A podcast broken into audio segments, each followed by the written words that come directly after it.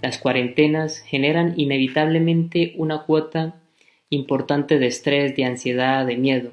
Esto es porque nos obligan a cambiar nuestras rutinas y a enfrentarnos a una situación completamente nueva y de incertidumbre. Además, en este contexto de emergencia por el coronavirus, tenemos miedo al contagio propio o de algún familiar, también la incertidumbre o miedo a perder el trabajo y empezar a ver disminuido nuestros recursos financieros. Sea cual sea la situación que estemos pasando, tenemos hoy más que nunca que invocar la esperanza que reside en Dios. Esto pasará y estaremos mejor porque tenemos la fuerza y la resiliencia para salir adelante.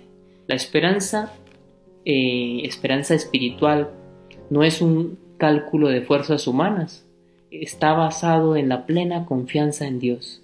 Esperar significa que Dios no me defrauda, que llevará plenamente su obra de amor misericordioso en cada uno de nosotros. La esperanza va acompañada eh, de la fe. Es la confianza de que si caigo herido, Dios me levanta, me sana, me cura y me pone nuevamente en batalla. Somos idea eterna de Dios, somos hijos soñados por Dios, estamos en el plan divino desde antes de nacer. Por tanto, el ser humano es constitutivamente esperanza, y la esperanza le es necesaria independientemente del credo que tenga.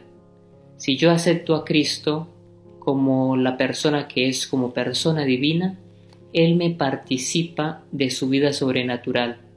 Entonces lo que por naturaleza deifican tenemos como lo es la creencia, la expectativa y el amor que está en cada uno de nosotros, se convierte en fe, esperanza y caridad, tres de las virtudes teologales que potencian eh, considerablemente nuestra vida de fe. Por tanto, la esperanza en Cristo es que yo creo que Él es mi Dios. ¿Y de dónde me viene esa esperanza? Pues de la experiencia de una fe probada, de una fe madura, eh, podemos decir de un Cristo vivido. ¿Y qué es un Cristo vivido? Pues cuando yo respondo con el Evangelio a las situaciones difíciles de mi vida. Si alguien me hace daño, si me acusan injustamente, si me quedo sin trabajo, como ha sido el caso de muchas personas, incluso de muchos apoderados del colegio, etcétera, yo me pongo a orar y en vez de echar mano a mi orgullo, a mi soberbia, a mi vanidad, eh, me pongo a orar y a pedirle a Dios que me dé la fuerza, la capacidad y que me inspire y me ayude a levantarme para conseguir trabajo nuevamente y para sacar adelante la situación que se me pone enfrente. La divina presencia constitutiva que tenemos cada uno de nosotros, porque Dios pone en cada uno su espíritu, nos hace congénitos con Él, nos genera una fuerza liberadora capaz de asumir cualquier problema desde los ojos de Dios, desde la óptica de Dios. Muchas veces cuando caemos en la angustia, en el miedo, es porque nos falta fe. Porque cuando la fe es madura, cuando la fe tiene experiencia de muchas muertes eh, morales, ¿y ¿y qué es una muerte moral? Cuando yo, por ejemplo, soy egoísta y me propongo con la ayuda de Dios a ser generoso y lo logro. La muerte moral en ese caso sería del egoísmo. Cuando soy eh, perezoso y me cuesta levantarme y me cuesta hacer algún tipo de actividad. Eh, pienso en Dios, le pido a Dios y con su fuerza, con su gracia, eh, salgo adelante, soy más diligente, me levanto más temprano, hago cosas que generalmente no hacía y venzo la pereza. ahí se genera una muerte moral de la pereza. Y en e, cada una de esas muertes morales la vamos venciendo con la confianza puesta en Cristo. Y adquiero eh, también la experiencia de la resurrección, porque me sobrepongo a cada una de estas muertes morales. poner el corazón en Dios, nos evita estar demasiado preocupados por las cosas de este mundo. El mundo, como lo conocemos, muchas veces nos aplaude, pero también otras nos hunde en sus vanidades, nos prioriza más en el tener y el poseer antes que en el ser, y cuando se cansa de nosotros, mm, nos desecha, nos utiliza y nos vuelve eh, esclavos de una sociedad de compra y venta, donde todos somos reemplazables, donde todos somos descartables. Dios, por el contrario, te da seguridad, te genera enormes ganas de vivir. Y nunca, nunca, créeme esto, te va a dejar solo en los momentos que más lo necesitamos. Después de todo, ¿qué es la fe si no resiste cuando más la necesitamos? De ahora en adelante, mira la vida con optimismo, no te enfrasques en la desesperación, mira a Cristo, Él es enormemente solidario con nuestro dolor. Te quedaste sin trabajo, estás enfermo, tienes un enorme sufrimiento, un problema que no has podido resolver, y resulta que a Cristo lo clavaron en un madero, lo crucificaron en la cruz. Pero Él resucitó, porque es tu Dios y cargó con tus pecados y los míos. Por tanto, cuando estés pasando por alguna turbación, alguna dificultad, mira la cruz.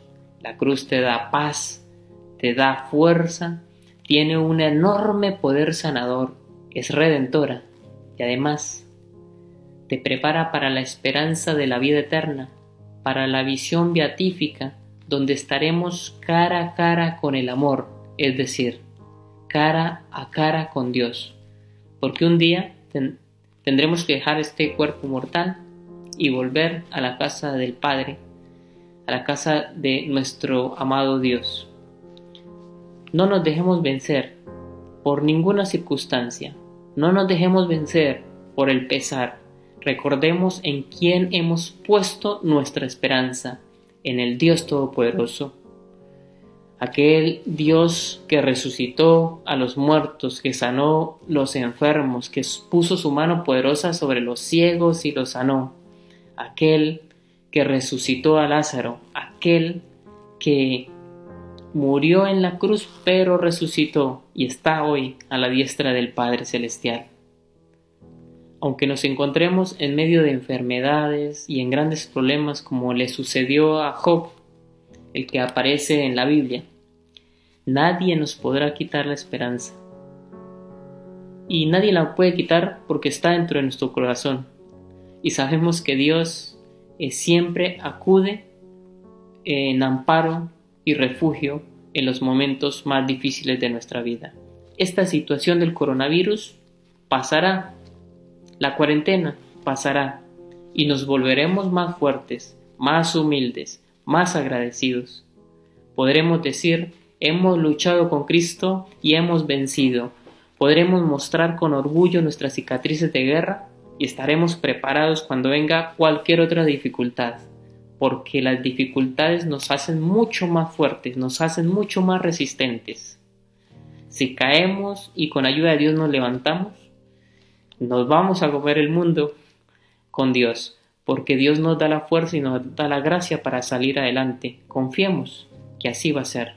Quiero finalizar esta reflexión con una oración que me encontré providencialmente y desde entonces trato de hacerla cada vez que puedo, porque me genera enorme eh, esperanza. Dice así, Señor mío y Dios mío, ¿dónde poner mi esperanza si no en ti? ¿En qué otra fuerza mayor puedo confiar que en tu infinita misericordia? A ti, Señor, levanto mis ojos. En ti confío, Dios mío, Padre de misericordia que has donado a tu Hijo único por amor de estas tus santas criaturas.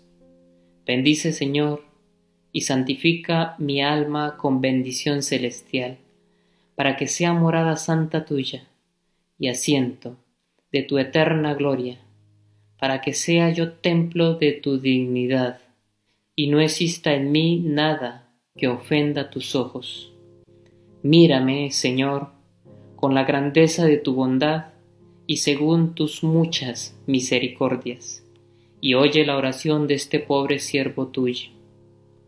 Defiende y conserva el alma de esta pequeña criatura tuya entre tantos peligros de esta vida, y por medio de tu gracia, guíala por los caminos de la paz a la patria de la perpetua claridad de la felicidad sin fin. Amén. Que el Señor los bendiga y que la fuerza poderosa del Evangelio esté en cada uno de ustedes. Hasta otra oportunidad.